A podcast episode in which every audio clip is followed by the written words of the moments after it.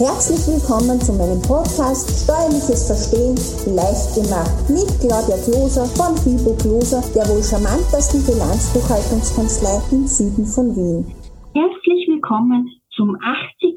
Steuerpodcast Steuerliches Verstehen leicht gemacht. Diesmal sehen wir uns in Kurzform eine GmbH-Gründung Teil 1 an.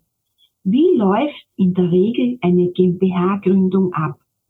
Man schließt einen Gesellschaftsvertrag ab, bestellt die Organe wie den Prokuristen und die Geschäftsführer, dann leistet man die GmbH-Einlagen, geht zu einem Notar, der dies im Firmenbuch anmeldet, dann prüft das Firmenbuchgericht und letztendlich erfolgt eine Eintragung ins Firmenbuch. Welche Themen gilt es dabei noch zu beachten?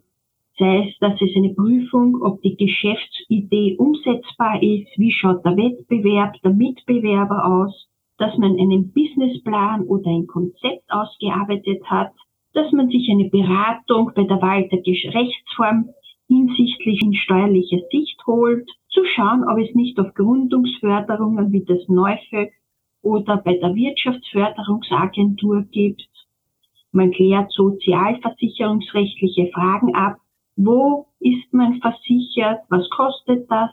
Man holt sich bei Finanzierungsfragen im Vorfeld einen Banktermin ein, wo man auch schon einen Businessplan hat. Es gibt heutzutage auch ein Personen GmbH. Ist das nicht vielleicht eine bessere Wahl? Habe ich ein freies Gewerbe oder ein reglementiertes Gewerbe? Am besten erstellt man sich mal eine Checkliste, die man einfach abarbeitet. Fragen über Fragen, die man im Vorfeld genau hinterfragen sollte. Dabei unterstützt Sie der Steuerberater oder Bilanzbuchhalter Ihres Vertrauens sehr gerne. Eine GmbH könnte dann ein Thema sein, sobald der Steuervorteil die zusätzlichen Kosten übersteigt. Eine GmbH könnte auch wegen Haftungsminimierung gewählt werden, da hier nun die GmbH und nicht der Gesellschafter mit seinem Privatvermögen haftet. Eine GmbH kann zudem auch interessant sein, wenn man sich nicht alle Gewinne auszahlen lässt, sondern darin tesoriert. Das bedeutet, dass man seine Gewinne nicht entnimmt, sondern in der GmbH belässt und wie in einem Spaßschein die Gewinne spart. Das nennt man Tesorieren. Eine GmbH hat natürlich auch mehr Formalismus zu erfüllen und ist in einigen Punkten einfach teurer. Zum Beispiel bei der Gründung. Auch eine GmbH-Buchhaltung ist etwas teurer als bei einem Einnahmen-Ausgabenrechner, da verschiedene steuerliche Themen erfüllt werden müssen. Schauen wir uns als erstes das Steuerrecht an. Die GmbH ist ein eigenes Steuersubjekt eine sogenannte juristische Person, welche der Körperschaftssteuer, kurz Köst genannt, unterliegt. GmbH-Gewinne, welche von der GmbH erwirtschaftet wurden, unterliegen somit der Köst. Die Köst beträgt 2022 25 Prozent. In 2023 24 Prozent und ab 2024 nur mehr 23 Prozent.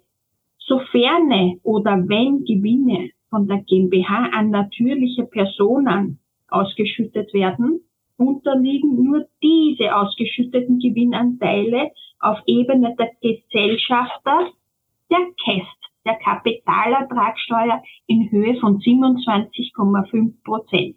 Da der an den Gesellschafter ausgeschüttete Gewinn unterliegt somit im Jahr 2022 einer gesamten Steuerbelastung von 45,25 Prozent, im Jahr 2023 44,9 Prozent und ab 2024 44,175 Prozent. Das ist natürlich deutlich unter den Einkommensteuertarif, wenn man in einer höheren Einkommensklasse ist. Sollte die GmbH Verluste erzielen, können Verluste in Folgejahren von selbiger GmbH verwertet werden, sprich abgezogen werden. Kommen wir nun zur Mindestkörperschaftssteuer, der MIKÖ genannt. Auch wenn man einen Verlust hat, muss die GmbH den MIKÖ an das Finanzamt abführen. Dies ist wie eine Vorauszahlung zu sehen. Die MIKÖ wird in späteren Jahren gegen einen Gewinn der GmbH gegengerechnet. Die Beziehung zwischen Gesellschafter und Gesellschaft. Gesellschafter mit einem Anteil von bis zu 25 Prozent am Stammkapital der GmbH können in einem steuerlichen Dienstverhältnis zur GmbH stehen, wie ein normaler Angestellter bei der GmbH angestellt sein. Das heißt, die monatlichen Bezüge unterliegen dann der Lohnsteuer. Diese sind dann Einkünfte aus unselbstständiger Arbeit. Bei einer Beteiligung von mehr als 25 Prozent unterliegen die Vergütungen für Tätigkeiten der Geschäftsführer der Einkommensteuer.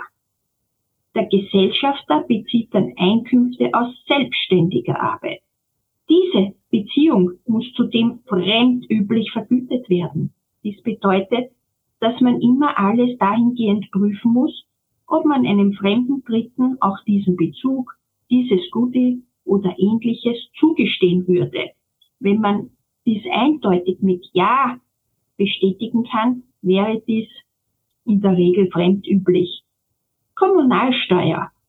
Gesellschafter, die in der GmbH ein Dienstverhältnis ausüben, sprich unter 25 Prozent beteiligt sind, die bis auf die Weisungsgebundenheit alle Merkmale eines Dienstverhältnisses aufweisen, unterliegen der Kommunalsteuer. Sozialversicherung. Nur weil man ein Gesellschafter einer GmbH ist, führt dies alleine noch nicht zu einer Sozialversicherungspflicht. Wenn ein Gesellschafter gleichzeitig als Geschäftsführer einer GmbH tätig wird, sind verschiedene Fälle zu unterscheiden.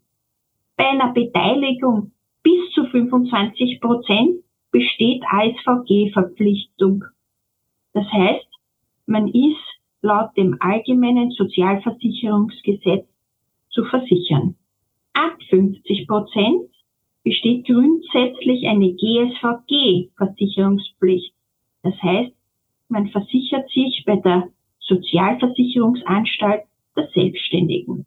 Bei einer Beteiligung zwischen 25 und 50 Prozent kann eine ASVG oder eine GSVG-Pflicht vorliegen.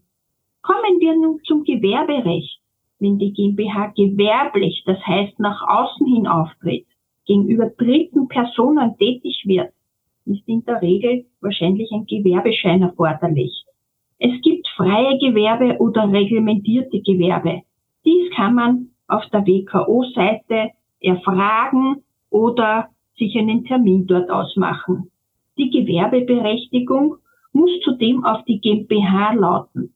Genau aus diesem Grund kann die Gewerbeanmeldung erst nach Eintragung ins Firmenbuch erfolgen, denn für die Gewerbeanmeldung ist der Firmenbuchauszug notwendig. Für die Erlangung einer Gewerbeberechtigung muss bei der Gewerbebehörde ein gewerberechtlicher Geschäftsführer angegeben werden. Der gewerberechtliche Geschäftsführer muss mindestens die halbe wöchentliche Normalarbeitszeit im Betrieb beschäftigt sind. Das heißt, 20 Stunden pro Woche und auch wirklich dort zu finden sein und muss fremdüblich entlohnt werden. Sprich, er kann auch nicht als geringfügiger angestellt werden. Nächste Woche kommen wir zu Teil 2 und da schauen wir uns das Gesellschaftsrecht einer GmbH genauer an. Nun sind wir auch schon am Ende dieses Podcasts angelangt ich hoffe, der Podcast war für Sie wieder sehr informativ. Wenn er Ihnen gefallen hat, freuen wir uns über Ihr positives Feedback. Bitte beachten Sie, Sollten Sie zu einem späteren Zeitpunkt diesen Podcast hören, kann sich unter Umständen die gesetzliche Vorgabe bereits geändert haben.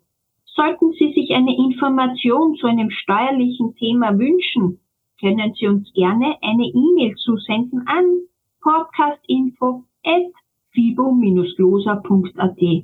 Herzlichst Ihre Claudia Gloser von Fibo Gloser, der wohl charmantesten Bilanzbuchhaltungskanzlei im Süden von Wien.